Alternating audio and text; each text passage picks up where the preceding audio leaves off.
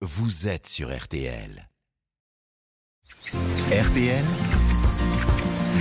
Les fous du jardin. C'est avec Pierre le cultivateur. Bonjour Pierre. Bonjour Antoine, bonjour à tous. Et ce matin, comment bien récolter les tomates de notre potager? Cette saison, c'est le moment. Ah ben c'est le moment, on en profite. hein. On a la fameuse petite odeur de tomate qui se dégage de notre potager. On peut enfin récolter nos premières tomates et croquer dedans à peine dedans. On l'attend tous, hein. les jardiniers attendent vraiment ce moment super important. C'est le légume le plus cultivé dans les potagers en France. Et ça, c'est vraiment parce que c'est un, un légume, un fruit qui a beaucoup, beaucoup de goût. On a commencé les semis au mois de mars, vers la mi-mars. On les a repiqués à la mi-avril. On les a plantés en pleine terre à la mi-mai et on récolte mi-juillet nos premières tomates. Donc il faut beaucoup de patience. Mais en tout cas, c'est un réel régal. Et alors, c'est quoi le premier indicateur qui nous dit allez, feu, go, on est parti, on, on récolte? Alors souvent, on dit aux jardiniers d'utiliser ses sens au potager, de regarder, de sentir l'odorat, etc.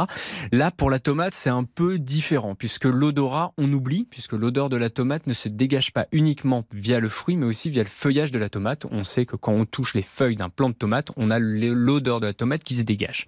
On va tout simplement utiliser notre pouce, on va exercer une petite pression sur la tomate, et si notre pouce s'enfonce légèrement, c'est que la tomate est mûre. Et ensuite, on va regarder le pédoncule. Le pédoncule, c'est la partie qui tient la tomate sur la- le fameux plant de tomate. Et si on tourne légèrement la tomate d'un quart de tour, elle se détache facilement, c'est qu'elle est totalement mûre et prête à être récoltée. Alors, ça, c'est pour les tomates, on va dire normales. Euh, les tomates en grappe, comment ça marche? Alors les tomates en grappe, souvent quand on va dans le commerce, au marché, on va acheter des grappes avec des tomates qui sont rouges sur la totalité. Mais au Uniforme. potager, c'est un peu différent. Uniforme, tout à fait.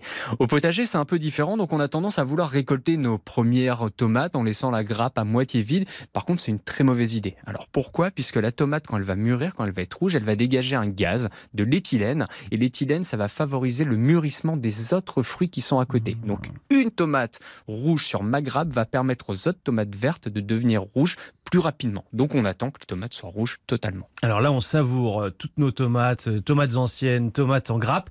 Est-ce qu'on peut euh, déjà penser à la saison prochaine Est-ce qu'on peut déjà euh, recueillir les graines des tomates? Alors oui, on peut récupérer les graines des tomates. Si on a évité de cultiver des variétés hybrides F1, puisque les variétés hybrides F1 vont pas nous permettre d'avoir les mêmes graines et donc les mêmes fruits la saison prochaine, puisqu'il y a une hybridation qui a été faite. Donc si on cultive des variétés anciennes, on va pouvoir récupérer les graines. Alors pour les récupérer, c'est assez simple. On coupe notre tomate en deux Mhm. et avec un chinois en cuisine ou une petite passoire, on va écraser la chair de la tomate pour récupérer ces graines.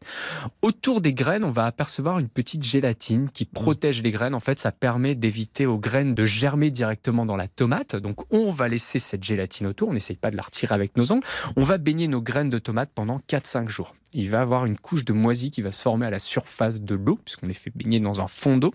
Une couche de moisie, et là, c'est que c'est bon. On va pouvoir reprendre cette euh, potion, entre guillemets, la refiltrer de nouveau, et la gélatine qui protège ces graines a disparu. On va pouvoir récupérer nos graines, qu'on a bien entendu nettoyées avec de l'eau. On les fait sécher sur un papier cuisson, un papier sulfurisé. On évite l'essuie-tout, sinon les graines vont coller, on va pas pouvoir les récupérer. On place notre papier sulfurisé avec nos graines par-dessus dans une pièce aérée, lumineuse, chauffée ou non, en ce moment elles sont pas chauffées, pour que les graines sèchent. Et au bout de 2-3 jours, les graines vont sécher. On les met dans une enveloppe, on écrit la date, puisque les Mm. graines ont une durée de vie de la variété, sinon on va oublier la saison prochaine. Et on stocke le tout dans une pièce aérée. On évite les rayons directs du soleil et on évite l'humidité ambiante, sinon les graines vont germer dans l'enveloppe. On garde bien précieusement nos graines de tomates pour la saison prochaine. Merci beaucoup Pierre Et bien de rien, c'est un plaisir.